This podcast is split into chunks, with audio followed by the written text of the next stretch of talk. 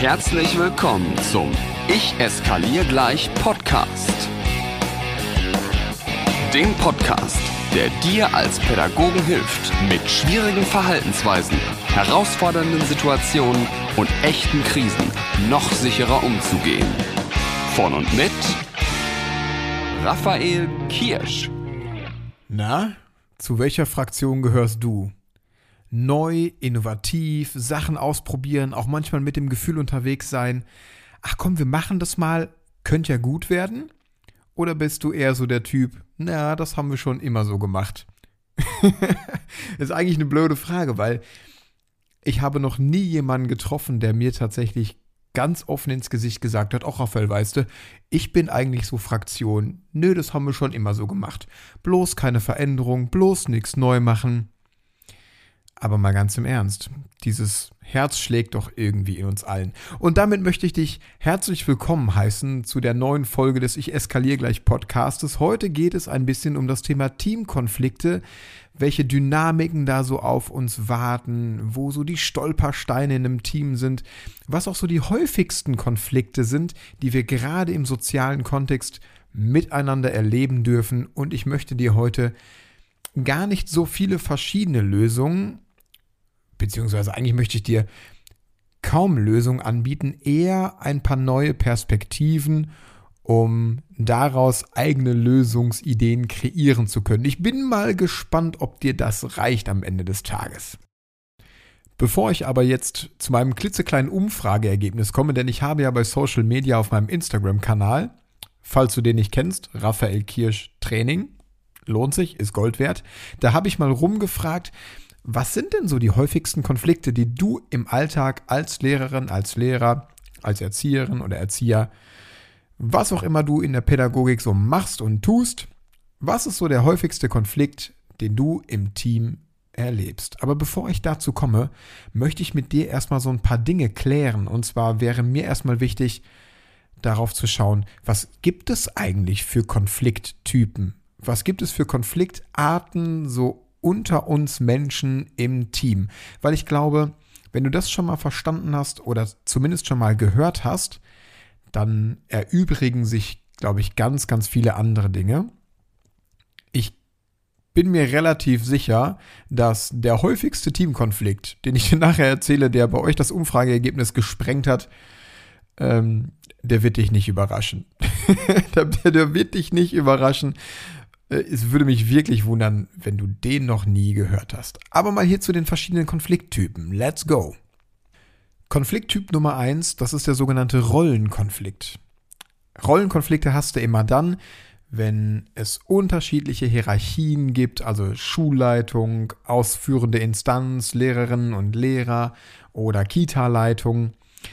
Es kann aber auch zu Rollenkonflikten kommen, wenn du zum Beispiel in deiner jetzigen Rolle mehrere Funktionen ausübst. Also wenn du zum Beispiel, naja, ich sag mal, als normale Lehrerin angestellt bist, normalen Unterricht machst, aber gleichzeitig auch noch zum Beispiel für das Thema Fort- und Weiterbildung zuständig bist, dann wird es manchmal so sein, dass du mit dem einen Thema die Menschen zufriedenstellst, aber mit dem anderen nicht. Und schon hast du einen Rollenkonflikt, weil du diese zwei Herzen in der Brust hast. Ne? Du musst einmal gucken, was ist fürs Team gut, was kannst du dir als Fortbildung vorstellen, du musst das Ganze irgendwie initiieren und gleichzeitig bist du ja trotzdem normale Lehrerin, in Anführungszeichen normal. Und genau an so einer Stelle, wenn du mehrere Rollen in hast, dann kann es manchmal zu einem Rollenkonflikt kommen. Konflikttyp Nummer zwei, den finde ich super spannend, das sind die sogenannten Entscheidungskonflikte. Also wenn du jemand bist, der in seiner beruflichen Qualifikation häufig Entscheidungen treffen muss, dann ist da Konfliktpotenzial drin. Es gibt Menschen, so wie mich zum Beispiel, die überhaupt keine Verträge damit haben, Entscheidungen zu treffen, die auch schnell darin sind, Entscheidungen zu treffen. Wenn du mich fragst, Raphael, machen wir das so oder so, grün oder blau, sage ich grün und wir machen so. Ich habe da kein Problem mit. Viele andere lassen sich bei Entscheidungen oft sehr, sehr viel Zeit. Mit dem Gefühl oder aus dem Gefühl heraus, es besonders richtig machen zu wollen. Was aber manchmal entsteht, ist, dass dadurch, dass viel Zeit ins Land geht, der Druck, eine Entscheidung zu treffen, ja überhaupt nicht kleiner wird, sondern erst dann fangen die Gedankenkreise ja an. Mache ich es lieber so, mache ich es lieber so, ach komm, ich schlafe nochmal eine Nacht drüber, Spätestens nach ein, zwei Tagen fragt er erst einmal nach, wie sieht's denn aus? Und schon wird aus einem innerlichen Entscheidungskonflikt, der ja eigentlich erstmal nur was für dich ist, ein Entscheidungskonflikt, der ins Team getragen wird. Ich weiß nicht, vielleicht kennst du ja so eine Situation, dass du eine Kollegin hast oder einen Kollegen, der einfach nicht zu Potte kommt. Für den ist es total hilfreich, wenn du ihn regelmäßig oder sie einfach fragst, sag mal, kann ich dich bei deinen Entscheidungen unterstützen. Mir geht es hier mit diesen Konflikttypen nämlich darum, die Unterscheidung zu machen, wie du unterstützen kannst oder auch an welcher Stelle du das besser mal lassen solltest. Also bei Entscheidungskonflikten, die jemand mit sich selber ausmacht und du schon da auf heißen Kohlen sitzt und sagst, ach komm jetzt, mach doch mal, wir wollen ja alle voran machen, biete deine Unterstützung im Entscheidungsprozess an. Sage also ganz klar, wie genau kann ich dich im Entscheidungsprozess unterstützen? Oder kann ich dir gerade andere Dinge abnehmen, damit du einen freieren Kopf für die Entscheidungsfindung hast? Du kannst auffragen oder brauchst du meine Unterstützung nicht, dann kannst du aber auch zum Beispiel eine Deadline setzen. Oder brauchst du meine Entscheidung nicht, damit wir bis morgen eine Entscheidung haben. Ich wäre übrigens jetzt schon an dieser Stelle, und ich sage das ja regelmäßig, an deinem Feedback interessiert. Also hast du solche Kolleginnen und Kollegen und kommst du da manchmal an deine Grenzen oder hast du schon mit so einer Konfliktlösung, die vielleicht hier in dem Podcast schon drin steckt, gute Erfahrungen gemacht? Lass mich super gern daran teilhaben, aber jetzt kommt erstmal Konflikttyp Nummer drei. Und Konflikttyp Nummer drei ist auch ziemlich cool. Das sind die sogenannten Sachkonflikte. Es ist ja manchmal so, dass es bereits Entscheidungen gegeben hat, mit denen dann aber jemand am Ende des Tages nicht zufrieden ist. Ich mache euch mal so ein Beispiel. Also stellt euch mal vor, ihr sitzt in so einer Teambesprechung, weil ihr über etwas super Wichtiges, also so Kriegsentscheidendes, also was Weltveränderndes diskutiert. So seit sieben Stunden redet ihr darüber, ob St. Martin dieses Jahr mit einem richtigen Pferd oder doch mit einem Steckenpferd oder ob das Milchgeld jetzt nun vierteljährlich bezahlt wird oder doch halbjährlich. Also du merkst also so eine wirklich wichtige Entscheidung, ne? Und dann sitzt ihr da, euch schwillt der Kamm, es gibt ein Für und Wider und keiner kann sich entscheiden und der eine schreit rum, jetzt kann da mal jemand eine Entscheidung treffen, der andere wird ungeduldig, jemand drittes sagt aber nein, nein, wir müssen doch alle ins Boot holen und die Ursula hat ihre Meinung noch nicht gesagt, die wollen wir jetzt auch noch hören. Und dann gibt das so hin und her und hin und her und irgendwann erbarmt sich jemand und sagt, wisst ihr was, Leute, wir machen das jetzt so. Alle sind irgendwie cool damit, atmen tief durch und dann verlassen alle nach zwölf Stunden schweißgebadet den Raum mit dieser Entscheidung, die da steht. Und derjenige, der am häufigsten Sachkonflikte bei euch im Team hat, ist der Erste, der, nachdem die Tür zu war vom Entscheidungsraum, sagt, aber darüber müssen wir morgen noch mal reden. oder der sagt sowas wie, oder diejenige, aber darüber ist das letzte Wort noch nicht gesprochen. Das kann ja so nicht stehen bleiben. Das ist ja eine ganz komische Entscheidung, die da getroffen wurde. Also da müssen wir noch mal ran. Na, kennst du solche Menschen? Also das ist ein klassischer Fall von Sachkonflikt. Hier gibt es eine Entscheidung, die getroffen wurde und derjenige oder diejenige ist nicht bereit, die Sache und die Entscheidung anzuerkennen. Was du da gut machen kannst, ist das persönliche Gespräch suchen. Beziehungsweise, wenn es eine Entscheidungsfindung auf einer höheren Ebene gab, Leitungsebene zum Beispiel, oder eine Leitung tatsächlich dann irgendwann fürs Team entschieden hat, dann ist es natürlich Aufgabe der Leitung, das persönliche Gespräch mit demjenigen zu suchen. Und jetzt kommt ein ganz wichtiger Punkt. Ohne die Entscheidung zu revidieren. Die Entscheidung muss unbedingt stehen bleiben. Das darf derjenige oder diejenige doof finden, aber es darf nicht den Lerneffekt geben, ich mache hier ein bisschen Rambazamba, nachdem sich alle ganz viel bemüht haben. Und dann müssen wir uns alle nochmal mit dem Ding auseinandersetzen. Man kann in der Diskussion über die Entscheidung sehr gerne sachliche Argumente vorbringen. Für und wider. Aber wenn die Entscheidung steht, dann muss die unbedingt stehen. Und das ist jetzt auch mein Appell an dich, wenn du in einer Entscheidungsrolle bist, wenn du Leitung bist, Schulleitung, wenn du Kita-Leitung bist, wenn du übergeordnet an irgendeiner Position bist. Entscheidungen, die getroffen werden, werden ja meistens mit guten Gründen getroffen. Revidier die bitte nicht. Revidier die nicht, damit dein Gegenüber nicht das Gefühl kriegt, aha, hier ist jemand also ein Fähnchen im Wind, ich muss nur ein bisschen laute Luft machen und schon fängt das Flattern an. So, das ist meine Botschaft an dich. Konflikttyp Nummer 4. Jetzt geht es ein bisschen in die persönliche Richtung, denn bei Konflikttyp Nummer 4 geht es um Beziehungskonflikte. Und Beziehungskonflikte sind in einem Team super, super anstrengend. Also ich persönlich, und ich reise ja viel an Schulen zu Schulen, ne? Ich reise halt viel zu Schulen und in Kitas. Ich persönlich habe noch kein Team getroffen, das nicht mindestens ein kleines separates Grüppchen inne hat. Also meistens besteht ein Team aus vielen verschiedenen kleinen Grüppchen. Und wenn diese Grüppchen miteinander reden, dann gibt es manchmal das ein oder andere Wort über das andere Grüppchen. Das ist auch okay. Und das muss auch so sein und wir Menschen brauchen das ja manchmal. Das ist so ein, naja, es ist so ein kleiner Wettkampfgedanke, der für unsere eigene Psyche ganz, ganz wichtig ist. Wir wollen ab und zu mal gucken, wo stehe ich im Vergleich zu den anderen. Und wenn das eine gesunde Wettkampfkonkurrenz ist, ist das auch voll in Ordnung und das kann einen, ein, ein Gesamtteam auch wirklich nach vorne bringen, wenn es halt konstruktiv bleibt und es jemanden gibt, der diese Grüppchen ein bisschen im Auge behält. Am besten natürlich die Leitung.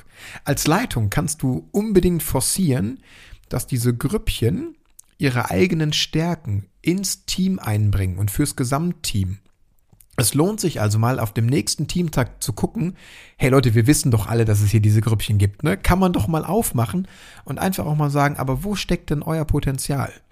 Was könnt ihr denn besser? Oder was könnt ihr besser? Und wie kann das, was ihr hier einbringt, fürs Gesamtteam gewinnbringend sein? Also Grüppchenbildung muss per se nicht schlecht sein. Was aber schwierig wird, ist, wenn es zu Missverständnissen kommt, zu Feindseligkeiten, wenn sich diese Konkurrenz hochschaukelt, wenn es Missgunst gibt und im Team oder in diesen Grüppchen das Gefühl entsteht, wir arbeiten mehr als andere oder wir arbeiten gut, aber die anderen machen viel, viel weniger. Übrigens muss das jetzt natürlich nicht nur Grüppchen betreffen. Es kann natürlich auch einfach nur zwei verschiedene Menschen in einem Team betreffen. Beziehungskonflikte zu lösen ist immer etwas sehr, sehr Anstrengendes und manchmal auch nicht so erfolgsversprechend. Denn Teamkonflikte lassen sich immer nur dann lösen, beziehungsweise Beziehungskonflikte lassen sich immer nur dann lösen, wenn es einen gibt, der sagt, okay, ich bin bereit, über meinen Schatten zu springen, meine auch vermeintlich richtige Position zu verlassen und mich auf das Gespräch mit dem anderen einzulassen. Es gibt leider keinen anderen Weg, Beziehungskonflikte zu lösen, außer im persönlichen Gespräch. Und hierfür habe ich ein paar Ideen für dich, wenn du der mutige Part sein möchtest. Zunächst einmal die Idee, wie spreche ich denn den Gegenüber oder die Gegenüber an, ohne dass durch die Ansprache schon der nächste Konflikt oder der nächste Elefant im Raum ist. Denn mein Ziel ist es ja, dass mir mein Gegenüber zuhört und Lust auf meine Meinung hat. Von daher wäre mein persönlicher Rat an dich, sei beschwichtigend und mach diesen Konflikt nicht in der Ankündigung des Klärens größer als er ist. Hier mein Tipp. Sag sowas wie, hey, ich habe das Gefühl, wir beide müssen unbedingt mal was klären. Ich bin mir aber gar nicht sicher, ob das so wichtig ist oder ob du das auch so wahrgenommen hast. Wie steht's denn? Hast du Lust mal mit mir kurz in den Austausch zu gehen? Durch die kleine, aber feine Wortwahl, ich bin mir gar nicht so sicher, ob das jetzt so ein Riesenkonflikt ist und ob ich das nur so wahrgenommen habe, gibst du dem anderen die Entscheidungsgewalt, ob das ein großer oder ein kleiner Konflikt ist. Jetzt könnte natürlich derjenige entscheiden, dass es ein großer Konflikt ist, aber in der Regel sind wir Menschen so gestrickt, dass wir dann sagen, ach nee, ist schon okay, lass uns das mal wirklich kurz besprechen. Also in der Regel ist es doch so, mein Gegenüber weiß doch, dass wir einen Konflikt haben. die Menschen sind doch alle nicht auf den Kopf gefallen. Ne? Und indem ich ihm anbiete, entscheide doch mal, wie groß oder wie klein der Konflikt ist, gebe ich ihm die Chance, einfach zu sagen, ach nee, komm, lass uns das mal klein halten. Und vielleicht hierzu noch ein Gedanke aus meiner Erfahrung und der Praxis der letzten 15 Jahre Krisen- und Konfliktpädagogik. In den meisten Fällen ist unser Gegenüber sehr, sehr dankbar, dass er entscheiden darf, dass es ein kleiner Konflikt ist. Also, so kannst du es schon mal gut ansprechen. Dann geht's aber weiter. Wenn du jetzt mitkriegst, dass die Wogen schon mal einigermaßen durch diese Einleitung geglättet sind, dann solltest du unbedingt darauf achten, Ich-Botschaften zu senden und keine Du-Botschaften. Versuch absolut sachlich zu bleiben. Sag nicht, du hörst mir nie zu, sondern ich habe das Gefühl, dass du mir in letzter Zeit weniger Beachtung schenkst oder dass du meine Vorschläge nicht so gut findest. Mich stört das ein wenig. Wie nimmst du das denn aktuell wahr? Also, Ich-Botschaften statt Du-Botschaften. Und bitte sachlich bleiben. Sachlich bedeutet Emotionen raus, gehören da nicht hin. Und zum Klären eines Beziehungskonfliktes gehört es natürlich auch Step 3, der eigentlich ganz an den Anfang gehört. Du solltest empathisch sein. Das bedeutet, mach dir bitte im Vorfeld Gedanken darüber, wie es deinem Gegenüber in dieser Konfliktsituation gehen könnte. Und das darfst du auch ansprechen. Mit dieser kleinen Einleitung mit, ich bin mir gar nicht sicher, ob das so ein großer Konflikt ist, da kannst du ja ergänzen, ich könnte mir vorstellen, dass es dir mit der aktuellen Situation auch nicht so gut geht und dass es bestimmt auch in deinem Interesse ist, das Ganze mal zu klären. Also du überlegst dir, wie könnte es deinem Gegenüber rein hypothetisch gehen und sprichst das an mit der Wortwahl, ich könnte mir vorstellen, dass. Das besänftigt ohne Ende, probier es einfach mal. Was natürlich auch mit Empathie gemeint ist, ist, bleib nicht nur bei deinem Standpunkt, sondern mach dir im Vorfeld bitte auch Gedanken darüber, was ist der Standpunkt des anderen? Ist er berechtigt? Hat er seine argumentativen Höhen? Wo hat er seine Defizite, dass du einfach viel sachlicher über ein Thema sprechen kannst? Der Konflikt, der absolut auf Platz 1 steht, und das belegen halt auch eure Rückmeldungen aus meiner Social Media Umfrage, das sind die sogenannten Ziel- und Wertekonflikte. Und jetzt mache ich den Bogen ganz zum Anfang und frage einfach nochmal, was bist du denn für ein Pädagoge, für eine Pädagogin? Hast du Bock auf innovativ, auf Neudenken, auf Dinge ausprobieren, auch mal unkonventionell sein? Oder bist du eher jemand, der sagt, das haben wir schon immer so gemacht, das muss so bleiben, bloß in der Struktur, bloß nichts verändern, könnte ja anstrengend sein. Aber genau das, genau das ist der häufigste Konflikt in pädagogischen Teams. Wenn es eine Idee gibt, wenn es ein Projekt gibt, wenn es eine Möglichkeit gibt, sich mit der Einrichtung, mit der Schule, mit der Kita zu entwickeln und es da immer Menschen gibt, die sagen, das mache ich nicht. Und außerdem haben wir das schon immer so gemacht. Und wir haben das ja auch schon mal anders probiert, aber das ist so nach hinten losgegangen. Jetzt lass uns bitte mal hier nichts mehr verändern. Na, kennst du solche Menschen? Die gibt's in jedem Team. Das sind so soziale Bremser, die noch nicht verstanden haben, dass selbst etwas so Altes wie Pädagogik einem ständigen Wandel unterliegt. Und gerade jetzt, wir befinden uns in, in, wir befinden uns mal langsam hier mit den jungen Pferden. Wir befinden uns in so aufregenden Zeiten mit so vielen Umbrüchen. Wenn du jetzt nicht bereit bist, über deinen Tellerrand hinauszuschauen, dann musst du dir jetzt gerade von mir einmal sagen lassen, überleg dir mal, ob das wohl noch der richtige Job ist. Veränderungen gehören dazu. Aber wie können wir jetzt im Team genau mit diesen Bremsklötzen an Menschen gut umgehen? Und jetzt komme ich zu dem Punkt, den ich vorhin ganz am Anfang schon einmal angesprochen habe.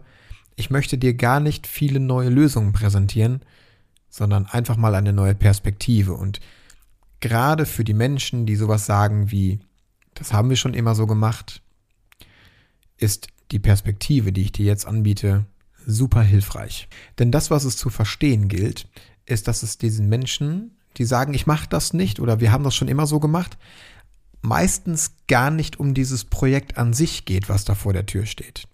Es, es geht gar nicht darum, ob man jetzt zum Beispiel, was hat sich gerade in Schule verändert, ob da jetzt iPads kommen oder nicht, ob man das gut findet oder nicht, sondern es geht einzig und allein um die Veränderung, die damit einhergeht. Die meisten Menschen, die wir mit ihrem Auftreten so rabiat wahrnehmen, weil sie einfach so klar und bestimmt sagen, das haben wir schon immer so gemacht, das machen wir nicht, keine Veränderung, nichts Neues, keine Perspektiven, sind ganz häufig einfach nur die Menschen, die besorgt sind, was diese Veränderung auch für sie persönlich bedeutet. Denn Veränderungen können Angst machen. Und Angst lähmt uns. Vielleicht hast du ja schon mal was vom Komfortzonenmodell gehört. Jeder Mensch, auch du, auch ich und jeder andere auf dieser Welt hat ja seine Komfortzone, in der er sich sehr gerne bewegt, in der es alles sicher ist, alles klar und verlässlich. Und dann gibt es Menschen, wie mich zum Beispiel, die Bock auf Neues haben. Für die ist das Verlassen der Komfortzone keine große Herausforderung, weil für mich relativ klar ist, hey, die Perspektive ist ja mega aufregend und selbst wenn das nichts wird, dann habe ich was gelernt. Jetzt tickt aber nicht jeder so wie ich. Manchmal ticken die Menschen halt auch so wie die Kollegin, die du kennst, an die du die ganze Zeit denkst oder der Kollege. Die sitzen halt in ihrer Komfortzone und freuen sich jeden Tag, dass alles so verlässlich und alles so klar ist und dass da keine neuen Anforderungen kommen, die irgendwie an irgendeiner Stelle Beschwerden machen. Und sei es nur in Form von mehr Arbeit. Wenn du jetzt jemanden dazu bewegen möchtest, über eine neue Perspektive, eine Möglichkeit mal nachzudenken und die in Betracht zu ziehen oder sich auch mal mutig auf den Weg zu machen, dann habe ich hier einen ganz, ganz klugen Rat für dich. Also wenn du möchtest, dass du Gehör findest, dann solltest du Folgendes nicht mehr tun. Du solltest nicht mehr mit der Tür ins Haus fallen und diese Innovation auf einen Thron setzen. Sag also nicht, Leute, ich hab voll Bock auf 30 iPads, ich könnte die bestellen, dann sind wir zukünftig digitaler, schonen die Umwelt, weil wir uns einfach nur noch mit E-Mails austauschen. Wir brauchen keine Arbeitsblätter mehr für die Schüler, weil wir denen das einfach vorlegen können. Wir können es an die äh, elektronische Tafel schmeißen. Oder im Kindergartenbereich, was haltet ihr davon, wenn wir ab nächster Woche voll auf Bio umstellen? Dann müssen wir halt ein bisschen mehr einkaufen und so und so. Aber es wird mega cool, weil wir uns alle gesünder ernähren können. Wir können die Einrichtung nochmal besser nach außen darstellen. Wenn du das so machst, dann wirst du bestimmt zwei, drei Leute finden, die sofort auf deinen Zug aufspringen und sagen, ja geil, wie cool, lass uns das machen. Das klingt voll aufregend. Ich habe Bock auf dieses Wagnis. Du wirst aber mindestens einen, zwei und wenn nicht sogar mehr Menschen in deinem Team haben, die genau an der Stelle dann sagen, nur mal langsam mit den jungen Pferden, lass uns bitte erstmal alles so machen wie gewohnt. Ne? Haben wir schon immer so gemacht.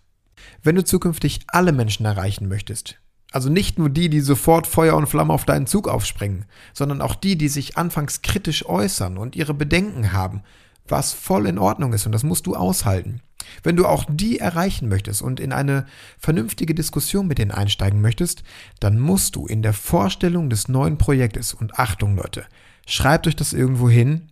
Das ist der Megatipp schlechthin.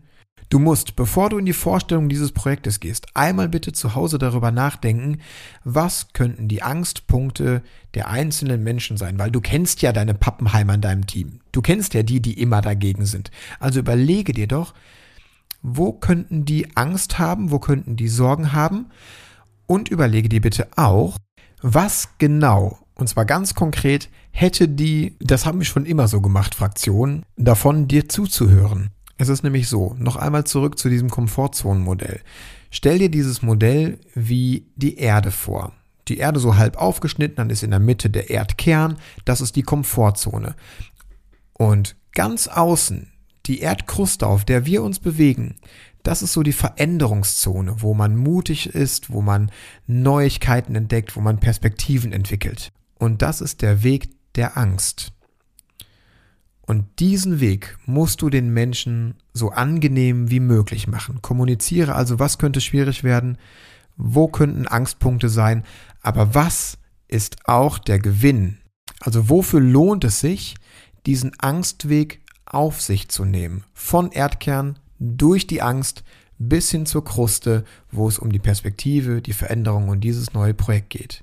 Und jetzt wieder an dieser Stelle der Moment, von dem ich schon weiß, dass sich einige darauf richtig freuen, der Real Talk Moment. Die Ziele, die du dann kommunizierst und die Perspektiven, die sich da eröffnen, für jeden Einzelnen, das dürfen bitte keine allgemein formulierten Floskeln sein, so wie dann geht's unserer Einrichtung gut, das wirft ein tolles Licht auf unsere Schule, wir machen noch effektivere pädagogische Arbeit, das ist viel wertvoller für die Kinder. Nein, nein, nein, das ist alles bla bla bla bla bla. Diese allgemeinen Formulierungen fürs Allgemeinwohl helfen niemandem, der ganz konkret da sitzt und sagt, das mache ich nicht.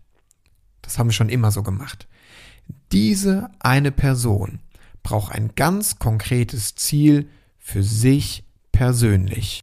Also wofür könnte es sich genau für diese eine Person lohnen? Wenn du zum Beispiel jemanden hast, der den Arbeitsaufwand scheut, sich da einzuarbeiten, dann musst du dem in der Kommunikation dieses neuen Projektes deutlich machen, dass der Arbeitsaufwand minimal ist und dass der danach, wenn wir das einmal eingeführt haben und wir durch diese Angstzone durch sind, dass der dann noch viel kleiner ist als jetzt.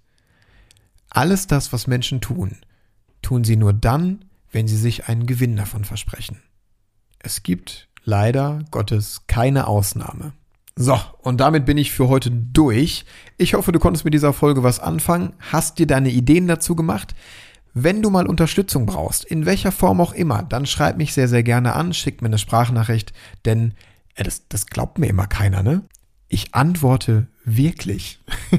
Ich gebe mir allergrößte Mühe, dass mir bei den vielen Nachrichten keiner durchs Netz geht, aber hey, wenn du dich mit einer schwierigen Situation, mit einer aktuellen Herausforderung an mich wendest, dann bekommst du natürlich auch eine Antwort von mir. Also in dem Sinne, ich wünsche dir wie immer gutes Gelingen, gutes Umsetzen, hol die Unterstützung. Vielleicht sehen wir uns ja bald mal in deiner Kita und in deiner Schule zu einem der besten Seminartage, die ihr jemals gemacht habt. Ein Seminartag, bei dem euch sechs Stunden nicht wie sechs Stunden vorkommen, bei dem ihr gelacht habt ohne Ende, an dem ihr Spaß hattet und trotzdem was gelernt habt.